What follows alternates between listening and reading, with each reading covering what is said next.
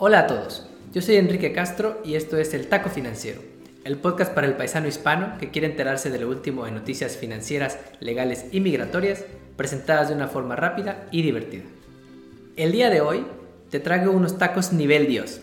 Como primer taco, nadie se dio cuenta, pero la semana pasada el abuelito de todos los millennials hipsters, Bernie Sanders, abandonó su carrera por la candidatura del Partido Demócrata a la presidencia de Estados Unidos.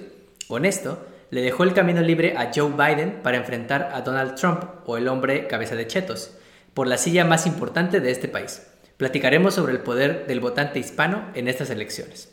Como segundo taco, mientras muchas empresas están luchando por sobrevivir, otras ya están planeando cómo regresar a la normalidad cuando esta crisis pase.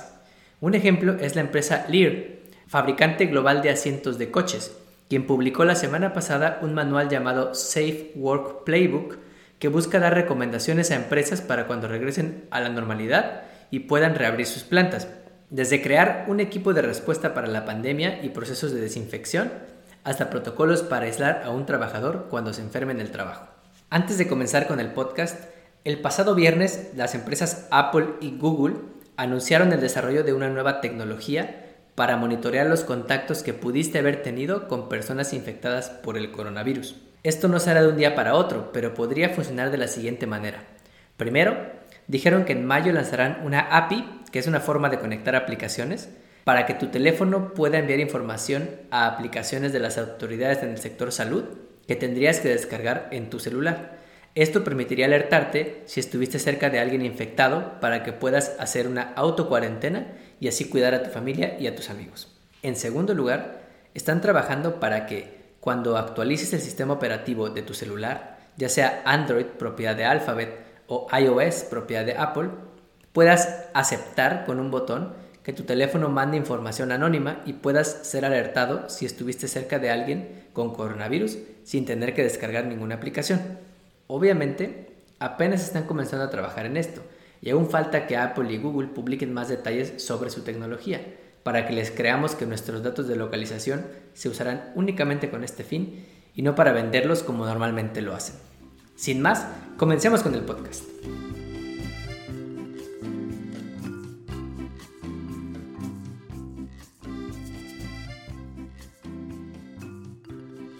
Como primer taco, este año habrá elecciones presidenciales en Estados Unidos, si nos deja el coronavirus, y es ya un hecho que la pelea será entre Trump y Joe Biden. Nuestro abuelito Bernie Sanders decidió abandonar la carrera por la presidencia la semana pasada.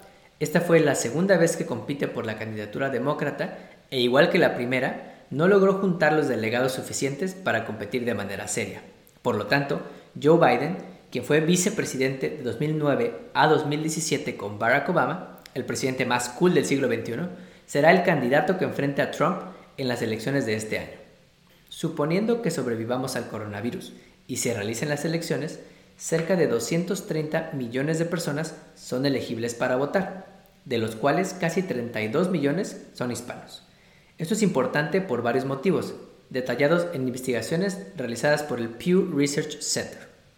En primer lugar, esta elección será la primera en la historia en la que los hispanos seremos la población minoritaria más grande con posibilidad de votar, con 13.3% del electorado o 32 millones de hispanos.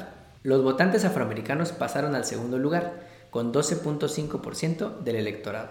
Naturalmente, los estados donde hay más votantes hispanos son los estados con más paisas, como California con 7.8 millones de votantes y Texas con 5.6 millones, seguido de Florida, Nueva York y Arizona.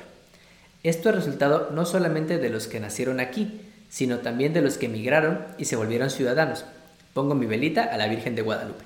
En segundo lugar, el hecho de que los hispanos seamos la primera minoría debería preocuparle a Trump, pues hemos preferido al Partido Demócrata sobre el Partido Republicano en todas las elecciones presidenciales desde la década de los 80.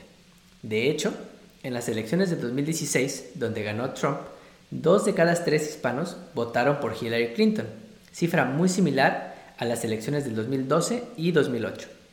De acuerdo con una reciente encuesta realizada por Univision, 73% o 3 de cada 4 hispanos piensan votar por el candidato demócrata en las próximas elecciones, lo que demuestra que el trompudo no es muy popular con nuestros paisanos. La mala noticia es que como sucede en nuestros países de origen, muy pocos salimos a votar y es común ver elecciones con muy poca participación de los hispanos.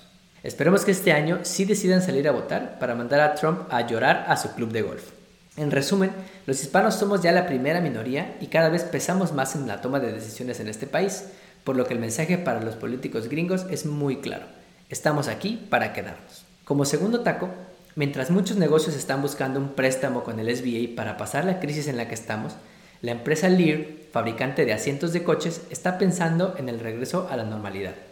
La semana pasada, publicó un manual para dar recomendaciones a las empresas sobre cómo reabrir sus fábricas manteniendo el distanciamiento social y medidas sanitarias adecuadas. Esta es una de las empresas más grandes del mundo en la fabricación de asientos. Emplea a 160 mil trabajadores en 39 países y el año pasado tuvo casi 20 mil millones de dólares en ventas. En este manual dan varias recomendaciones que me parecen muy interesantes para reabrir un negocio. Si bien están enfocadas a reabrir una fábrica con muchos trabajadores, Varias de las recomendaciones pueden aplicarse de manera general.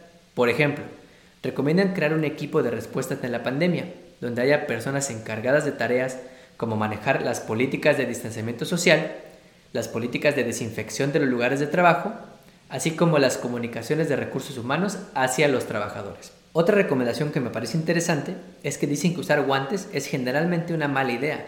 Si te pones guantes te sientes más seguro te da más confianza de andar tocando superficies que podrían estar contaminadas, además de que te da menos ganas de lavarte las manos, pues te sientes protegido. Por esto recomiendan que no se usen guantes y que mejor se limpien de manera regular las superficies que usan los trabajadores. Por ejemplo, puertas, ventanas y baños recomiendan hasta cuatro veces al día que se desinfecten. Otra de las medidas que sugieren es crear un cuarto de aislamiento para llevar a algún empleado que se enferme estando en la oficina. Y sugieren que este cuarto sea distinto a la enfermería que esté en algún lugar abierto y visible. Finalmente, sugieren checar la temperatura de los trabajadores de manera diaria. Si tienen más de 100 grados Fahrenheit o 38 grados centígrados o síntomas consistentes con coronavirus, enviarlos directamente a que se hagan una revisión o un test. En resumen, es fácil que la crisis actual nos impida pensar en lo que viene, pero es importante planear cómo vamos a regresar a la normalidad pues seguramente será una recuperación gradual y más vale que los negocios empecemos a pensar en ello. Resumiendo el menú de hoy, los hispanos en Estados Unidos somos una fuerza cada vez más grande y el hispano tiene la posibilidad de sacar a Trump de la presidencia si por fin se decide salir a votar.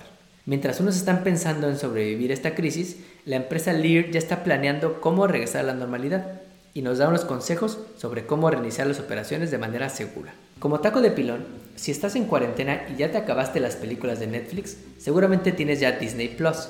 Bueno, pues déjame decirte que Disney anunció la semana pasada que alcanzó 50 millones de suscriptores en su servicio de streaming. Apenas a inicios de febrero, la empresa reportó que tenía 26 millones de suscriptores, por lo que sus acciones subieron cuando se reportó que aumentó casi al doble. Además, en las últimas dos semanas, Disney lanzó su servicio de streaming en el Reino Unido, Italia, España, Suiza y Austria. Así que con la cuarentena en todos estos países seguramente seguirá aumentando suscriptores. ¿Y tú ya tienes Disney Plus? No olvides suscribirte a este podcast, ponernos 5 estrellas y seguirnos en Facebook, Instagram y Twitter, arroba taco financiero, dejarnos tu opinión y tu taco de pilón para el siguiente podcast. Hasta el próximo.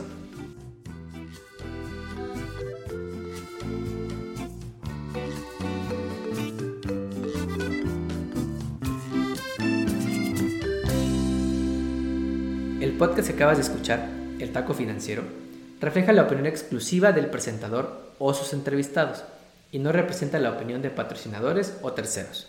El podcast tiene el objetivo exclusivo de informar y no busca promocionar la compra de acciones de empresas en específico. Tampoco es un reporte de investigación y no representa consejo legal o financiero.